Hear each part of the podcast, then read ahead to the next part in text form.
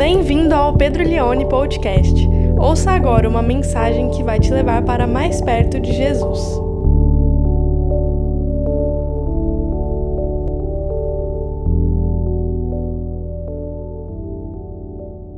Eu gostaria de chamar a sua atenção para o livro do Apocalipse, o capítulo de número 13.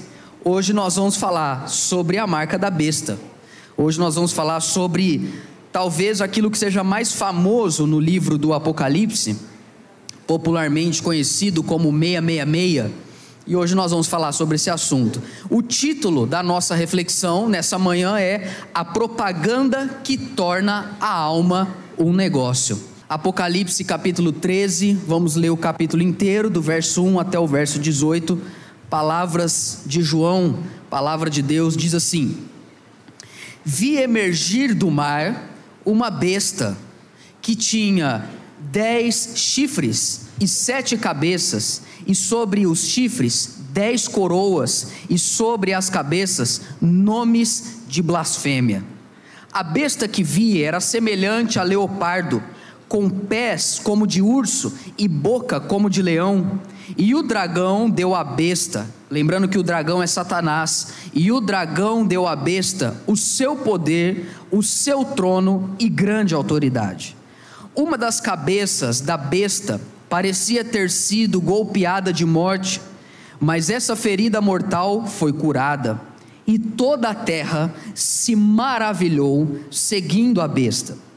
E adoraram o dragão, porque deu a sua autoridade à besta também adoraram a besta, dizendo: Quem é semelhante à besta? Quem pode lutar contra ela? Foi-lhe dada uma boca que proferia arrogâncias e blasfêmias, e foi-lhe dada autoridade para agir durante 42 meses. A besta abriu a boca em blasfêmias contra Deus, para lhe difamar o nome e difamar o tabernáculo, a saber, os que habitam no céu foi-lhe permitido também que lutasse contra os santos e os vencesse. Foi-lhe dada ainda autoridade sobre cada tribo, povo, língua e nação. E ela será adorada por todos os que habitam sobre a terra. Aqueles que desde a fundação do mundo não tiveram os seus nomes escritos no livro da vida do cordeiro que foi morto. Se alguém tem ouvidos, ou eu diria, se alguém ainda tem ouvidos, que ouça. Se alguém tiver de ir para o cativeiro, para o cativeiro irá. Se alguém tiver de ser morto pela espada, pela espada morto será. Aqui está a perseverança e a fidelidade dos santos. Verso 11: Vai emergir uma segunda besta. A primeira vem do mar, e essa vem da terra. Vi ainda outra besta emergir da terra. Tinha dois chifres, parecendo cordeiro, mas falava como dragão. Ela exerce toda a autoridade da primeira besta na sua presença e faz com que a terra e os seus habitantes adorem a primeira besta, cuja ferida mortal havia sido curada. Também opera grandes sinais. Preste atenção nesse verso 13. Também opera grandes sinais de maneira que faz até descer fogo do céu sobre a terra diante de todas as pessoas. Seduz aqueles que habitam sobre a terra por causa dos sinais ou da propaganda que lhe foi permitida realizar diante da besta, dizendo aos que habitam sobre a terra que façam uma imagem à besta, aquela que foi ferida à espada e sobreviveu e lhe foi concedido também poder para dar vida à imagem da besta, para que também a imagem da besta falasse e fizesse morrer todos os que não adorassem a imagem da besta. A todos, os pequenos e os grandes, os ricos e os pobres, os livres e os escravos, faz com que lhe seja dada certa marca na mão direita ou na testa para que ninguém possa comprar ou vender, senão aquele que tem a marca, o nome da besta ou o número do seu nome. Aqui está a sabedoria. Aquele que tem entendimento, calcule o número da besta, pois é número de ser humano, e esse número é 666. Eu quero falar então sobre esse tema aqui, a propaganda que torna a alma um negócio. Eu estava muito emocionado quando eu pisei naquele saguão. Eu olhei para cima e tinha várias bandeiras. Eu olhei para baixo e tinha um carpete sobre os meus pés. Eu olhei para o lado, tinha um policial de bigode segurando um copo de café com uma tampinha. Eu olhei ao meu redor e a sensação que eu tinha é que eu já tinha estado ali outras vezes, embora fosse a minha primeira vez. Quando eu cheguei naquele lugar e vi essas coisas, a minha sensação foi que eu estava em casa, eu pertencia àquele lugar, ainda que eu nunca tinha ido para lá, ainda que aquele lugar não me conhecia e ainda que aquele lugar não se importava comigo.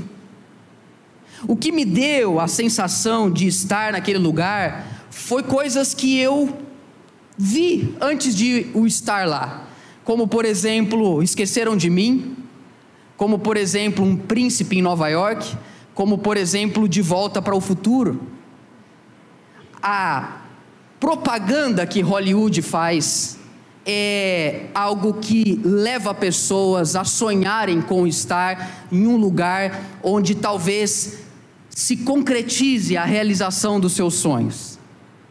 Hollywood sabe fazer propaganda e a gente sabe que tem uma frase que diz que a propaganda é a alma do negócio. E eu nem sabia Hollywood tinha comprado a minha alma.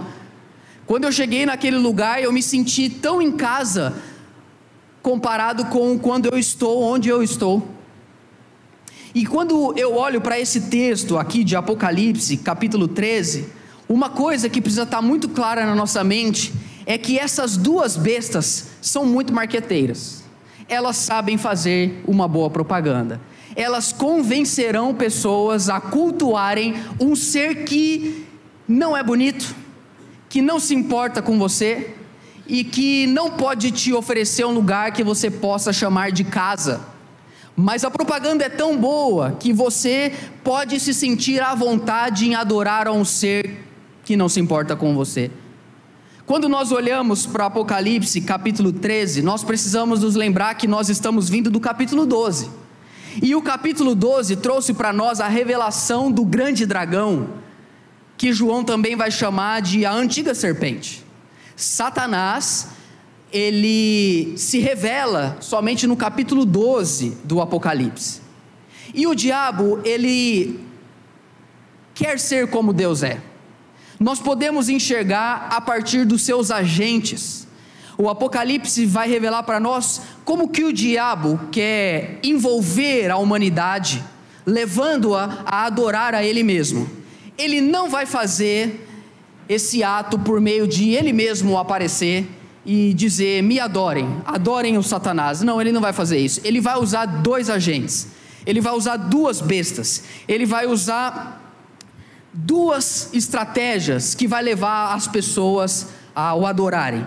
E quando nós vemos Satanás com os seus dois agentes, nós vamos encontrar algumas similaridades com o Pai, o Filho e o Espírito Santo. Nós vamos encontrar uma espécie de trindade satânica, como alguns comentaristas do Apocalipse chamam. Você tem o grande dragão, você tem a besta que vai emergir do mar, que pode também ser chamada de anticristo, embora em João não exista a expressão anticristo, em Apocalipse, mas você vai ter também a segunda besta que nós também poderíamos chamar de o falso profeta. Ora, qualquer tentativa de interpretar o Apocalipse se dá para nós três opções. Você pode fazer uma interpretação preterista, olhar para o livro do Apocalipse e encontrar vestígios na história de cumprimento daquilo que foi dito, você pode tentar fazer uma interpretação idealista, olhar para o hoje e tentar fazer links com os princípios que é falado no Apocalipse, e você pode fazer uma interpretação futurista jogar tudo lá para frente e geralmente na igreja brasileira a gente tem essa ênfase mais futurista. Mas quando nós olhamos para o Apocalipse, penso eu, nós enriquecemos a nossa interpretação quando a gente consegue transitar com uma certa facilidade entre essas três opções.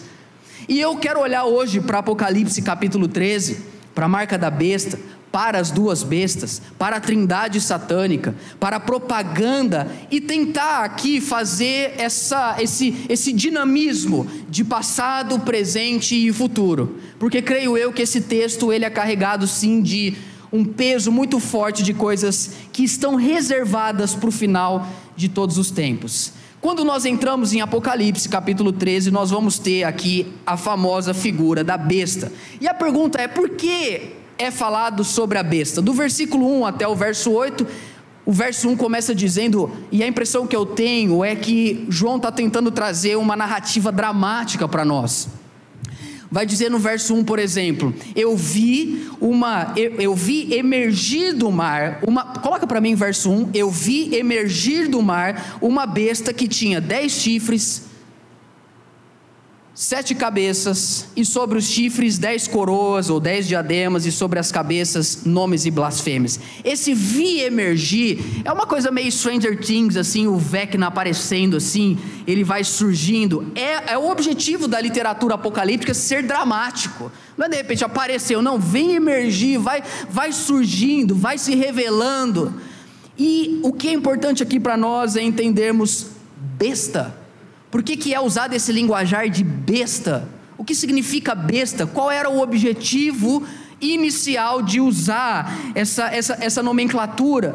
A besta, quando nós lemos aqui no capítulo 13, nós podemos entender que é uma coisa animalesca, é algo esquisito, é uma mistura de coisas boas ou aparentemente boas e ambiguidades e coisas ruins. É um, é, é um, animal, é um misto de maldade com sedução, de blasfêmia com poder, de milagres com sangue e assassinato. É uma besta, é uma coisa que, não, que é difícil de definir, é uma coisa que é difícil de compreender, é, um, é algo que deixou de ser um humano e se tornou uma espécie de animal. E eu tenho para mim que se a gente não tomar cuidado, nós vamos começando a viver essa vida animalesca, essa bestialização no nosso cotidiano. Fomos criados como seres humanos à imagem de Deus, mas se não prestarmos atenção, somos seduzidos pela forte propaganda da besta e vamos deixando com que a nossa vida vá se coisificando. É por isso que essa aqui é uma propaganda que torna a alma um negócio. Quando nós olhamos para Apocalipse, capítulo 13, nós vamos entender que essa besta primeira que emerge do mar, e mar no Apocalipse é um, é um sentido de caos, é um sentido de bagunça, é um sentido de, de falta de ordem e de organização. Essa besta ela surge num ambiente caótico ela surge num ambiente onde, onde é necessário que alguém faça algo para que a ordem retorne. E o verso 2 vai dizer que ela é semelhante, não é que ela é como, repare as expressões, é semelhante a leopardo, ou seja, ela é ágil, pés de urso, boca de leão, e o dragão, a, a antiga serpente, o Satanás, deu à besta o seu poder, o seu trono e grande autoridade. Ou seja, esse essa expressão, essa personificação do caos, do mal, da bestialização da humanidade, vai receber poder de Satanás, autoridade. Nós podemos interpretar essa, essa primeira besta como o anticristo.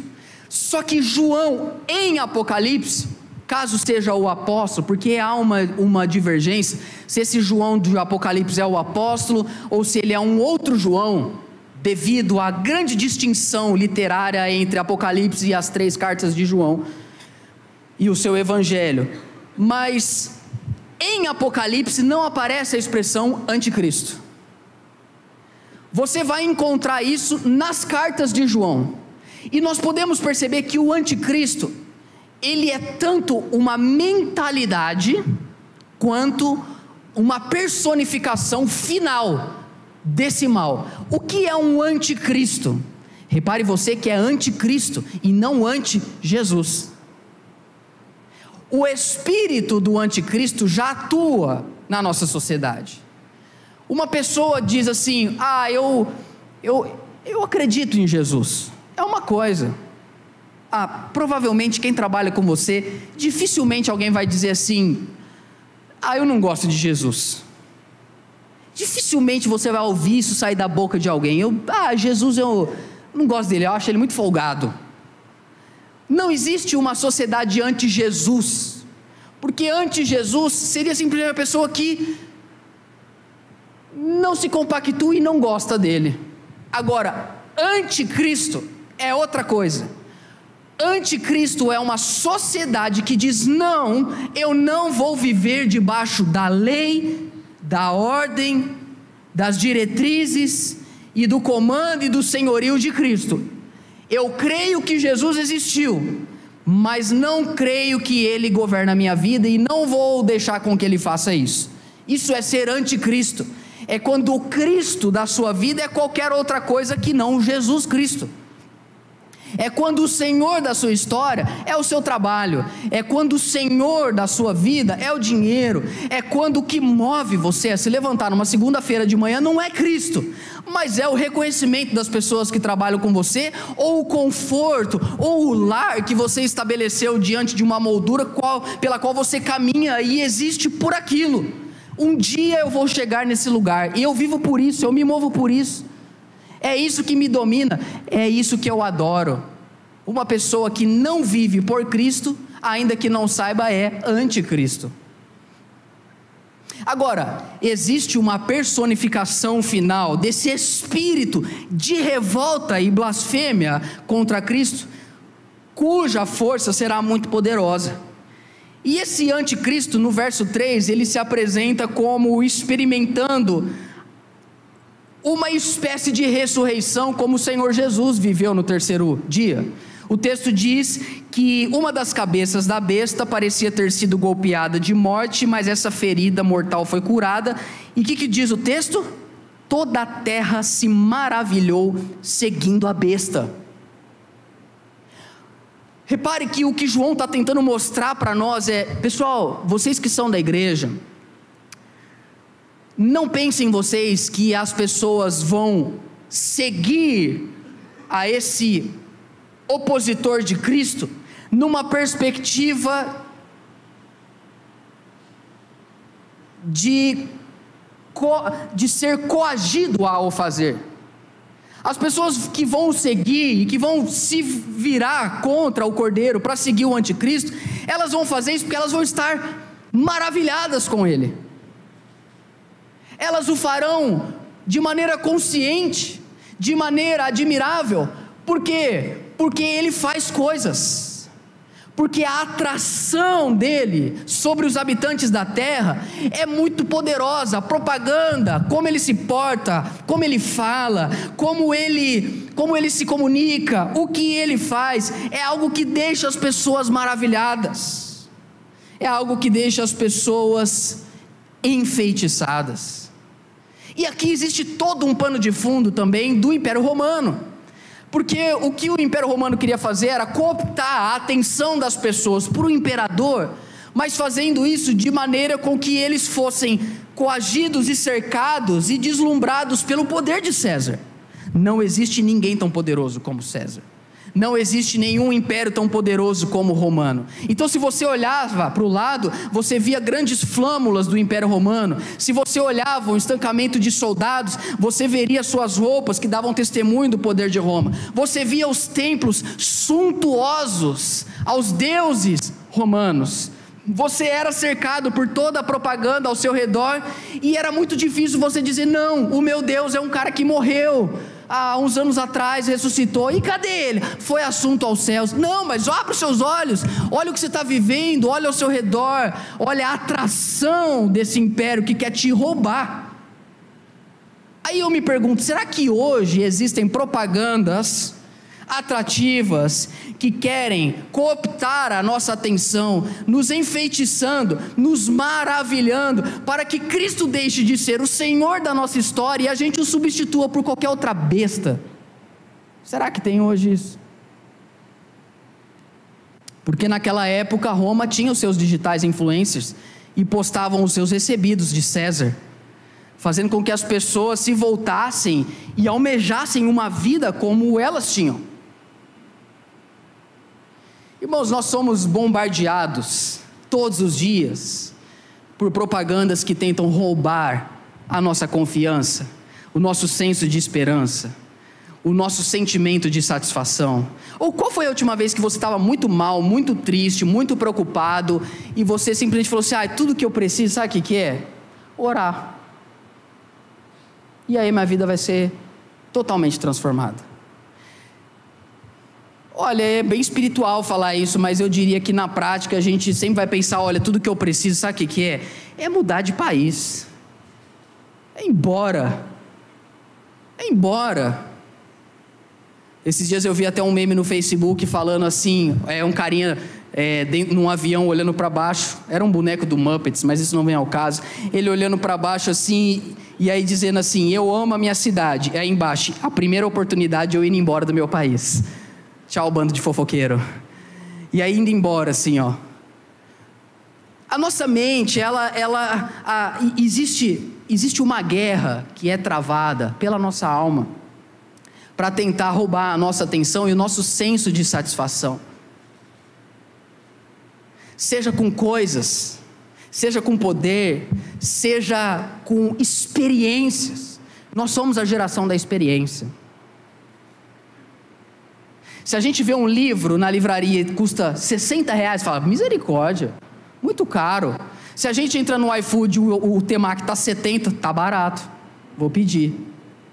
Por quê? Porque nós somos a geração da experiência. Nós não estamos preocupados em termos uma casa, não estamos preocupados é, em, em, em, em, sei lá, no que vamos vestir, desde que a gente tenha uma experiência, que a gente viva algo Afinal, a vida é muito curta e a gente não vai percebendo e o mundo vai vendendo isso para nós. E a gente vai se maravilhando, a gente vai se enfeitiçando, a gente vai vivendo como isso. Aí você pega uma pessoa que é um seguidor de Jesus, que todos os dias ouve a palavra de Deus, e coloca do lado de uma outra pessoa que não é seguidor de Jesus, que não vai na igreja, e você pede para ela as duas: coloque os seus dez maiores sonhos e desejos nesse papel aqui.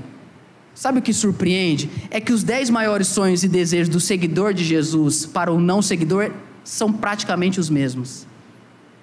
É conforto, é uma casa, é um carro, é credibilidade. E, e veja, eu não estou demonizando essas coisas, eu só estou dizendo que o espírito do anticristo já vem atuando, e o espírito do anticristo é toda tentativa que tenta roubar de nós a satisfação que só em Cristo nós podemos ter.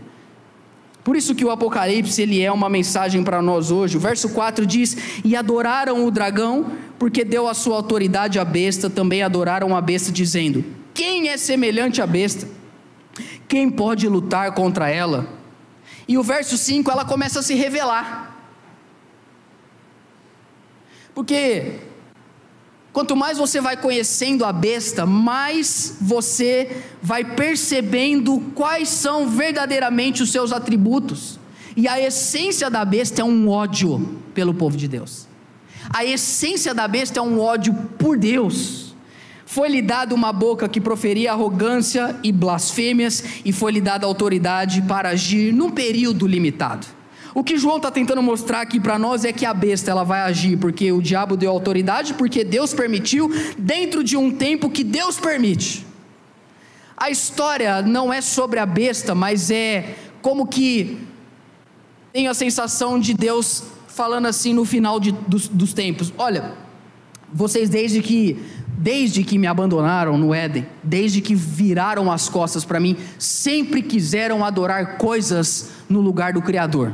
Vocês sempre viveram por causa de coisas. Vocês sempre viveram por causa de poder, vocês sempre, sempre existiram para a realização dos seus próprios sonhos. O meu reino nunca foi o desejo de vocês. Nunca foi, nunca passou no coração de vocês um profundo desejo de dizer: não, eu vou viver para o Cordeiro, e a minha vida vai existir como uma sinalização contrária à propaganda terrena, eu vou sinalizar o reino dos céus. Vocês nunca quiseram isso. Então, a impressão que eu tenho é quando chega no final, Deus fala: então, quer saber? Vai lá, vai, pode ir. Adora a besta. Adora porque ela é a plenitude de tudo que vocês sempre buscaram. Você vai perceber que no Apocalipse existe uma expressão corriqueira que são os habitantes da terra. Os habitantes da terra. Os habitantes. Quem são os habitantes da terra? São as pessoas que amam as coisas da terra.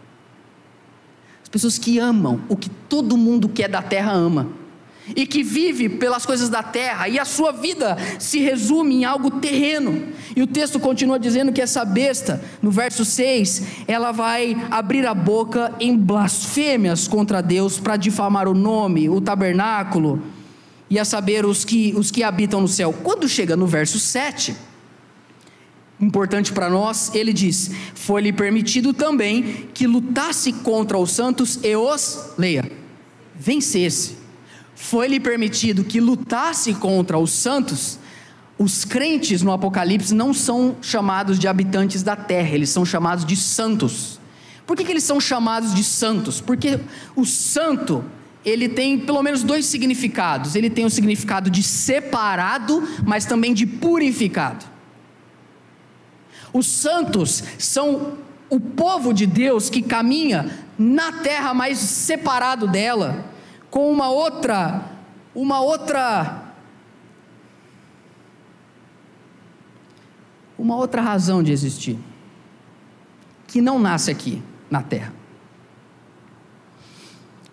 Foi-lhe permitido que lutasse contra os santos e vencesse. E repare você, e aqui eu, onde eu não consigo fazer uma interpretação simplesmente preterista, porque foi dito que foi lhe dada autoridade sobre o mundo inteiro. O mundo inteiro. E o verso 8 vai dizer: E ela será adorada por todos os que habitam sobre a terra.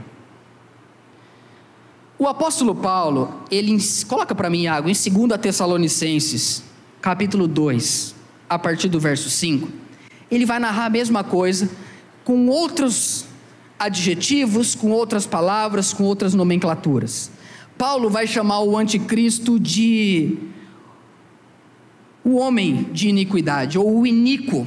Olha o que ele diz no verso de número 5, 2 Tessalonicenses capítulo 2, do verso 5 até o verso 13, ele diz: Vocês não lembram que eu costumava lhe dizer essas coisas quando ainda estava com vocês?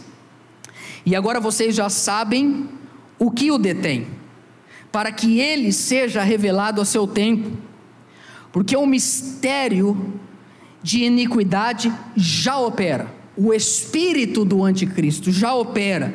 E aguarda somente que seja afastado aquele que agora o detém.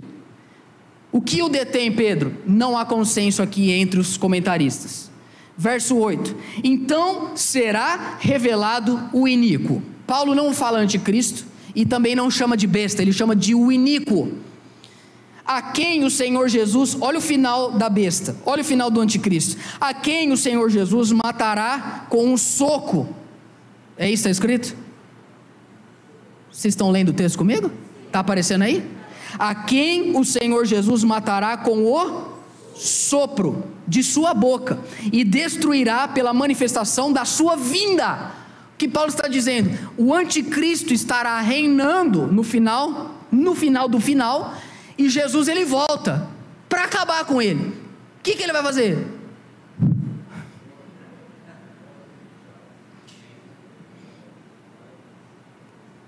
Que o vencerá, então, com o sopro e o destruirá pela manifestação de sua vinda. Verso 9. Agora, Paulo vai dar características para nós. Quem está comigo, queridos? Eu estudei tanto esse texto, porque eu falei assim: eu quero falar sobre a besta, eu não quero ser uma besta falando. Então, por favor, acompanhe aí o meu raciocínio. O, o texto continua dizendo aí no verso número 9: Ora, o aparecimento do Inico é segundo a ação do dragão, de Satanás. Olha a propaganda: com todo o poder, sinais e prodígios. Só que de quê?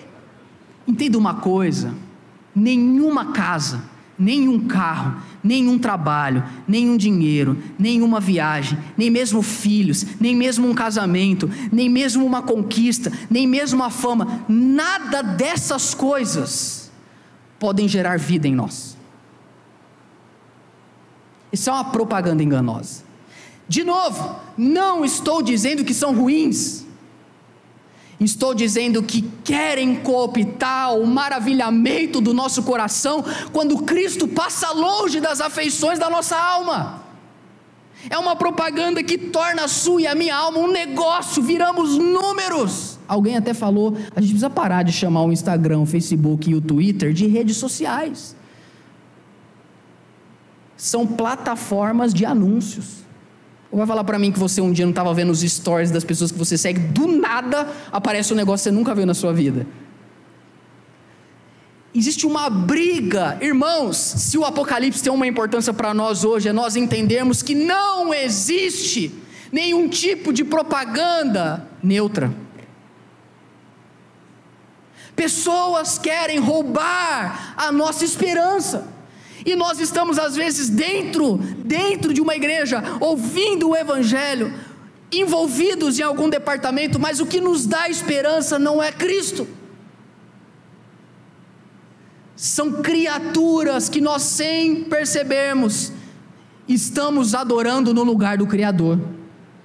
O texto vai continuar dizendo, então, desses prodígios de mentira, olha o verso 10. E com todo engano de injustiça aos que estão perecendo, porque não acolheram o amor da verdade para serem salvos. É por esse motivo que Deus, olha o que eu disse, envia a operação do erro para darem crédito à mentira. Vocês querem amar a mentira, então amem, vivam por uma mentira, vendam a alma de vocês, sejam adoradores de homens vivam por causa de ideias, de ideologias, de conceitos, de coisas, coisifiquem a vida de vocês. Porque nesse mundo não existe uma adoração neutra. Ou no Apocalipse, nós adoramos o cordeiro ou nós adoramos a besta, direto ou indiretamente. O texto continua dizendo agora no verso de número 12: a fim de serem condenados todos os que não creram na verdade, mas tiveram. Qual é a palavra? Prazer. Prazer na injustiça ou na mentira, mas devemos. Aí o verso 13, eu tenho a impressão que Paulo, no verso 12, estava falando com as pessoas, aí no verso 13 ele vai falar com a igreja vida. Ele diz: Mas devemos sempre dar graças a Deus por vocês, irmãos da Igreja Vida, amados pelo Senhor, porque Deus os escolheu desde o princípio para a salvação, para a santificação do Espírito e fé na verdade. Na verdade. Agora a gente volta lá em Apocalipse, capítulo de número 13. E é justamente isso que João vai dizer no verso de número 8 e ela será adorada por todos os que habitam sobre a terra, aqueles que desde a fundação do mundo não tiveram os seus nomes escritos. Pega esse final, no livro da vida do cordeiro que foi morto. Eu acho perspicaz essa forma de ser colocado. Quem não vai adorar a besta, quem não vai ceder à propaganda, quem não vai coisificar a sua vida, quem não vai se tornar um animal, aqueles que têm o seu nome no livro da vida, desde toda a eternidade. Agora, quando João vai falar sobre esse livro, aqui ele usa uma expressão interessante. Ele diz: escritos no livro da vida. Só que olha aqui, parece contraditório. No livro da vida do cordeiro que foi morto. Porque Apocalipse vai falar sobre testemunho e sobre ser mártir.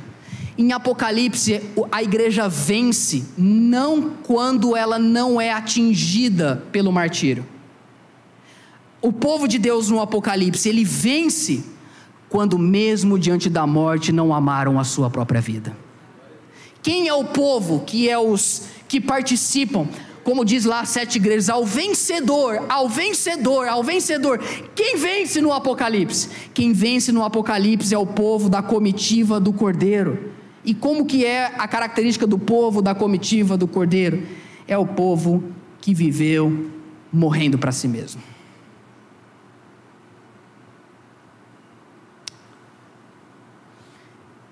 Imagine se, depois da sua partida, alguém escrevesse uma biografia sobre você. Você morreu, alguém que te admira ou te admirava, Poxa, eu vou escrever um livro sobre a vida do Breno. Eu vou escrever um livro sobre a vida do Luiz. Se você tivesse uma biografia, se você tivesse um livro que contasse sobre a sua vida, o livro da sua vida, preste atenção nisso. Qual título a gente poderia dar a esse livro da sua vida? Será que a gente poderia colocar assim, ó, o livro da vida de alguém que viveu pelo dinheiro? Foram 80 anos só pensando em dinheiro. O livro da vida de alguém que viveu pelo prazer. Pessoas que abriram mão de qualquer desconfortozinho por um momento de prazer. Ou o livro da vida de alguém que viveu para si mesmo. Você gostaria que esse fosse o livro da sua vida? O livro da vida de alguém que viveu para si. Ou o livro da vida de alguém que viveu por uma paixão. Ou por fim, o livro da vida de alguém que viveu para ser visto. Porque o livro que foi escrito sobre o cordeiro é o livro da vida de alguém que foi morto. É a história de alguém que não viveu para si. É a história de alguém que não viveu para o seu prazer, não viveu para o seu conforto, não viveu para a sua felicidade. É alguém que viveu para morrer. E é isso que João está tentando explicar para a gente. Que os adoradores da besta, acredite você ou não, não são esses grupinhos que você e eu achamos que são, que aparecem nos jornais. Os adoradores da besta não são os satanistas, necessariamente. Quem são os adoradores da besta? São pessoas que vivem maravilhadas com coisas.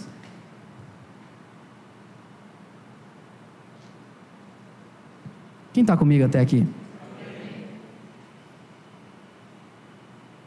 Quando chega no verso de número 9, eu tenho a impressão que o João, ele fala assim: ó, pessoal, se alguém ainda estiver ouvindo aqui, já com meia hora de sermão, por favor, escute.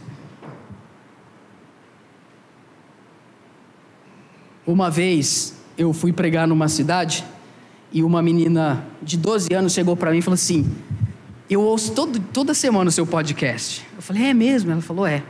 Aí ela falou assim: E eu gosto muito quando você fala assim: Quem está me entendendo? Aí eu falei: Eu falo isso? Ela falou várias vezes durante a pregação. Eu falei: Quantas vezes? Ela falou: Geralmente eu conto, dá umas quatro, cinco. E eu falei: Então na próxima vez que eu falar quem está me entendendo, eu vou falar o seu nome, você vai ouvir. A Anitta de Rio Claro, ela chama. E eu tenho a impressão que João, quando chega aqui nesse verso de número 9, ele fala: Pessoal, vocês estão entendendo o que eu estou falando? Pelo amor de Deus. Ou vocês estão tão enfeitiçados com a vida de vocês, vocês viraram uma coisa, vocês viraram uma besta, vocês se tornaram um animal, vocês são uma, uma espécie de, de coisa que sim, tem amor, tem sinal, tem prodígio, mas tem blasfêmia tem sangue, tem, mar, tem, tem assassinato, é difícil de definir. Vocês são rápidos, vocês são poderosos, vocês são como leopardo, como urso, vocês gritam como um dragão, mas quando a gente olha, a gente só vê uma besta. Então, se você ainda conseguir estiver ouvindo o que o Espírito está dizendo, ouça, porque ainda há tempo de você se arrepender e voltar a ser um adorador do Cordeiro. Bom, o que está acontecendo com o mundo? Ninguém ouve o que a gente fala mais. Ninguém ouve. As pessoas perderam a capacidade de ouvir. Você senta com a pessoa, você fala um negócio e ela vai falar o que você falou, ela fala tudo errado que você falou. Eu lembro uma vez que eu fui pregar num lugar e eu estava pregando aquele texto quando Paulo chega em Éfeso e lá tem um grande templo da deusa Diana. E eu afirmei categoricamente que a metodologia de Paulo de levar o avivamento para Éfeso não foi ir lá no templo, ir no templo de Diana e queimar o templo e sabotar o templo. Paulo simplesmente pregou o evangelho. E a pregação do evangelho sabotou as pessoas que viviam do templo. Os ourives, está lá em Atos. Preguei isso. Terminei, desci, uma cidade aqui do, do, da região de Ribeirão uma senhora veio e falou: Pastor, que bênção. Falei: Vamos ver o que, que vem agora. Olha, é, a sua palavra me lembrou muito de algo que a gente fez há um tempo atrás. A gente fez um cerco aqui na Igreja Católica, no, no, de Ribeirão, de, de, da nossa cidade, e a gente queimou, todo, quebrou as maldições, a gente foi lá e decretou. Eu pensei, mas eu falei exatamente o oposto. Eu falei que a gente não tem que se preocupar com os espaços, a gente só tem que pregar o evangelho. E ela falou: que bênção. Eu falei: que bênção, irmã. Aí eu vou corrigir, eu falei: irmã, Deus abençoe a senhora, né? Que bom. Deus é bom. Porque como que um crente termina uma conversa? Mas é bênção, né? Você pode estar tá falando o que for, vai tá mal, tá com cachorro, tá na UTI, tá bem, passou, ganhou na loteria, termina. Mas é benção, né? Vai cada um para sua casa. Porque as pessoas perderam a capacidade de ouvir, elas leem o Apocalipse, elas não entendem, elas ficam tentando discernir meandros de coisas que não pegam o espírito do texto.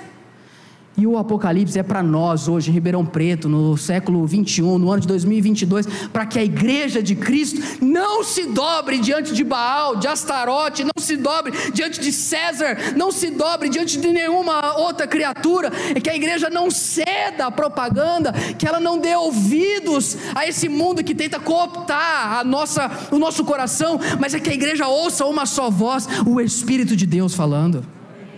Aquele que tem ouvidos, ouça, porque o Espírito, ele está falando é com a igreja. O Espírito não está preocupado em aparecer no programa do Danilo Gentili. O Espírito não quer falar na GNT. O Espírito, ele fala é na igreja. Será que na igreja ainda as pessoas estão ouvindo? E o verso 10. Eu tenho a impressão que João vai dar a parte final. Como que a gente vai lidar com essa, com essa perspectiva? Que, que vocês fazem? Porque nós estamos, talvez você não se lembre, nós estamos aqui no interlúdio ainda. E esse interlúdio está preocupado em mostrar o que a igreja tem que fazer nesse ínterim. E aqui João vai dar uma letra para a gente, como diz o português da rua. Se alguém, como vence, ó, o que a igreja vai fazer em relação ao anticristo? Levar ele na universal jogar sal grosso. Não, nós vamos fazer a vigília, nós vamos, nós vamos pegar um helicóptero e vamos jogar óleo ungido na cidade. É isso que a igreja. Não! João diz assim: como é que é a perseverança e a fidelidade dos santos nesse período de tribulação? Se alguém tiver de ir para o cativeiro, para o cativeiro irá. Se alguém tiver de ser morto pela espada, pegará a espada e matará. Se alguém tiver de ser morto pela espada, pela espada morto será, porque aqui está a perseverança e a fidelidade dos santos. Quem vai destruir o anticristo? Quem vai destruir a besta, que é o falso profeta? E quem vai destruir o diabo? Graças a Deus não somos nós. Quem vai fazer isso é o Senhor Jesus, que com o sopro da sua boca vai dizer: chega. Qual é o chamado da igreja, irmãos? Nós não fomos chamados para fazermos uma propaganda melhor que a da besta.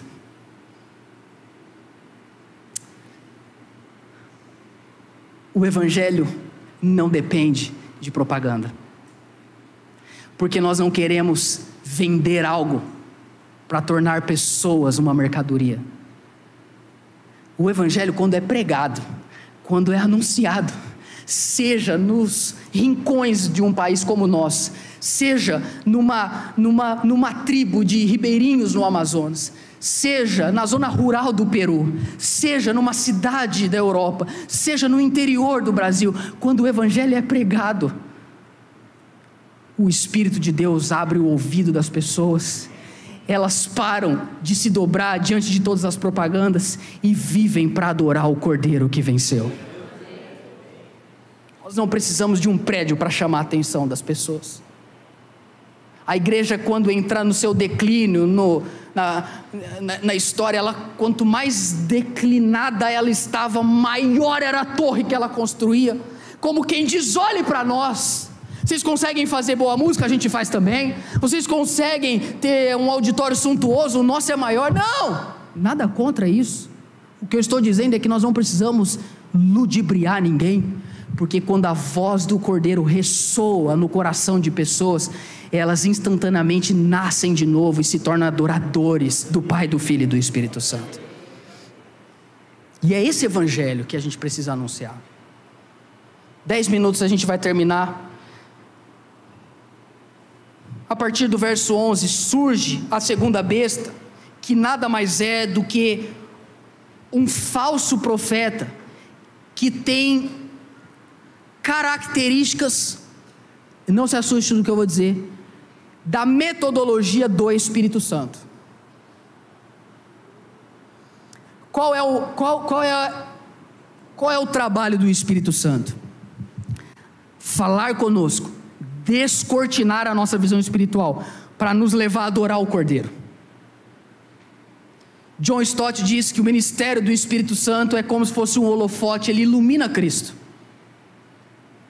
O falso profeta, ele está preocupado em levar pessoas a adorarem a besta. O falso profeta quer levar pessoas a adorarem o anticristo. E aqui eu não vou trabalhar todos os versos, mas o verso de número 13 diz que ele também opera grandes sinais, de maneira que faz até descer fogo do céu sobre a terra diante de todas as pessoas. E esse verbo que a gente viu semana retrasada, que na passada eu estava covidético, mas na, no verso 14 ele diz: seduz. E foi dito aqui há 15 dias atrás que esse seduz também significa tornar a pessoa errante, se perder no seu caminhar. Ele seduz, ele seduz aqueles que habitam sobre a terra por causa dos sinais que lhe foi permitido realizar diante da besta. Hernandes Dias Lopes, no seu comentário, diz que o, o anticristo, a primeira besta, ele tem uma perspectiva política, ele vai dominar todas as nações do mundo. E a segunda besta, o falso profeta, ele tem uma perspectiva religiosa. Pronto. Uniu uma bomba chamada religião e política. Com isso, eu não estou dizendo que cristãos não devem pensar politicamente, estudar política e se envolver na política. Temos que. Temos que. Mas em nenhum, em nenhum momento acharmos que pela via política nós iremos transformar o mundo. Porque a igreja foi chamada para anunciar uma mensagem espiritual que tem desdobramentos políticos e não o inverso. Uma mensagem política que tem desdobramentos espirituais. Essa segunda besta, ela vai construir uma imagem, ou seja, ela vai construir uma imagem, não sei se é literal isso, estou só narrando o que o texto diz, da primeira besta, e ela vai dar vida a essa estátua. É isso que o texto está dizendo ela vai gerar vida, essa, essa, essa imagem vai começar a falar, e por causa disso ela vai ser adorada. Olha o que diz o verso 15: E lhe foi concedido poder para dar vida. Quem tem poder e somente tem para dar a vida? Deus.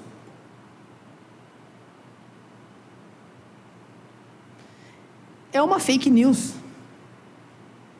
É uma cópia barata é um xerox de mimeógrafo. Quem é dessa época? Cheirando álcool e borrado. É isso que a besta está tentando. É uma, é, é uma cópia, ouça, grotesca. É grotesco. Esses caras estão adorando uma imagem. Que ridículo! É, que ridículo. É isso que a gente faz com a tecnologia, é isso que a gente faz com coisas. É ridículo, é ridículo, eu sei. Só que a gente está enfeitiçado que a propaganda é muito boa. Quantos estão me entendendo? Foi a terceira. Estamos indo para o final.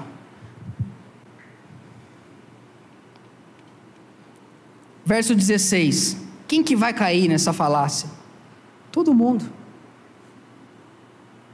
Os pequenos e os grandes, isto é, pessoas poderosas, pessoas anônimas, os ricos e os pobres, os livres e os escravos, faz com que lhe seja dada certa marca na mão direita ou na testa, para que ninguém possa comprar ou vender, senão aquele que tem a marca, o nome da besta, ou o número do seu nome. Ninguém pode comprar ou vender se não tiver na testa e na mão a marca ou o nome da besta ninguém vai poder subsistir se não aceitar se tornar um animal também. Ninguém poderá continuar vivendo se não aceitar se tornar um animal, um objeto, uma coisa.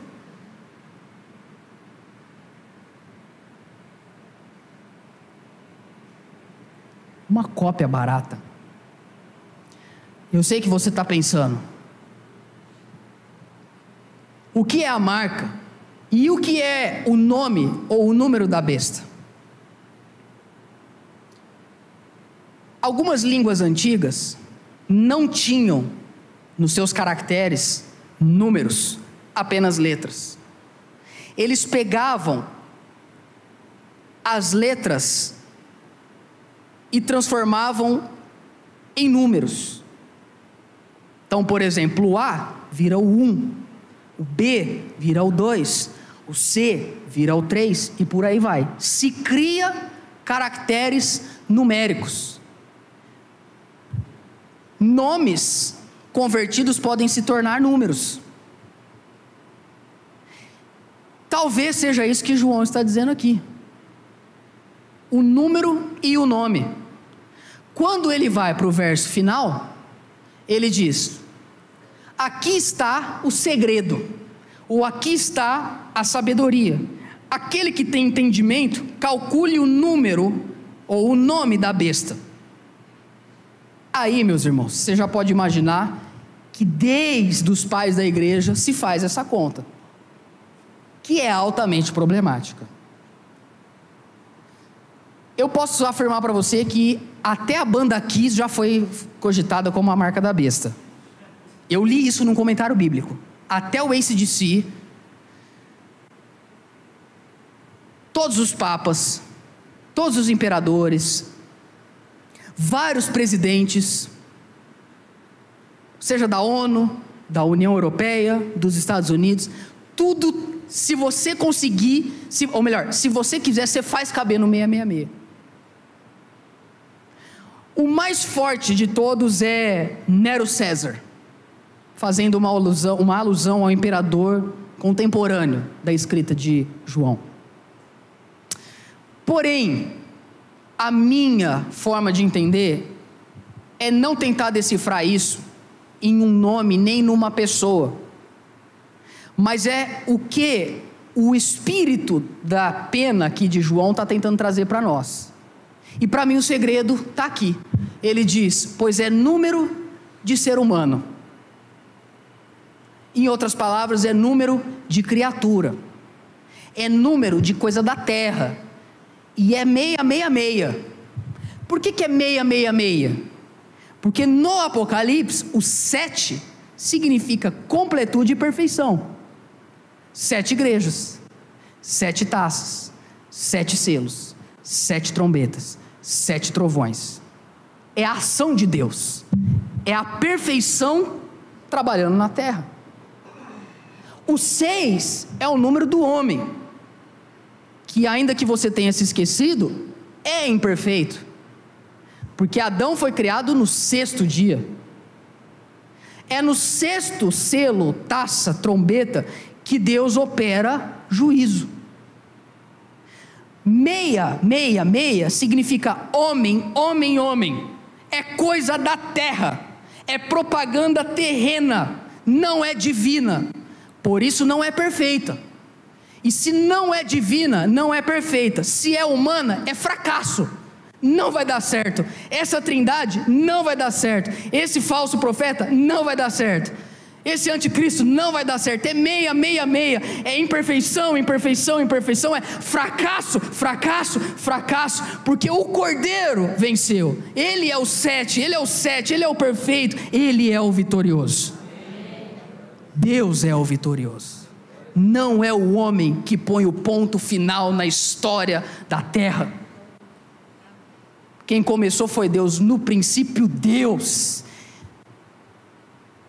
Muita coisa ruim aconteceu no ínterim, no hiato, no parênteses, mas quem põe o um ponto final na história é Deus. Ele diz: vai terminar bem.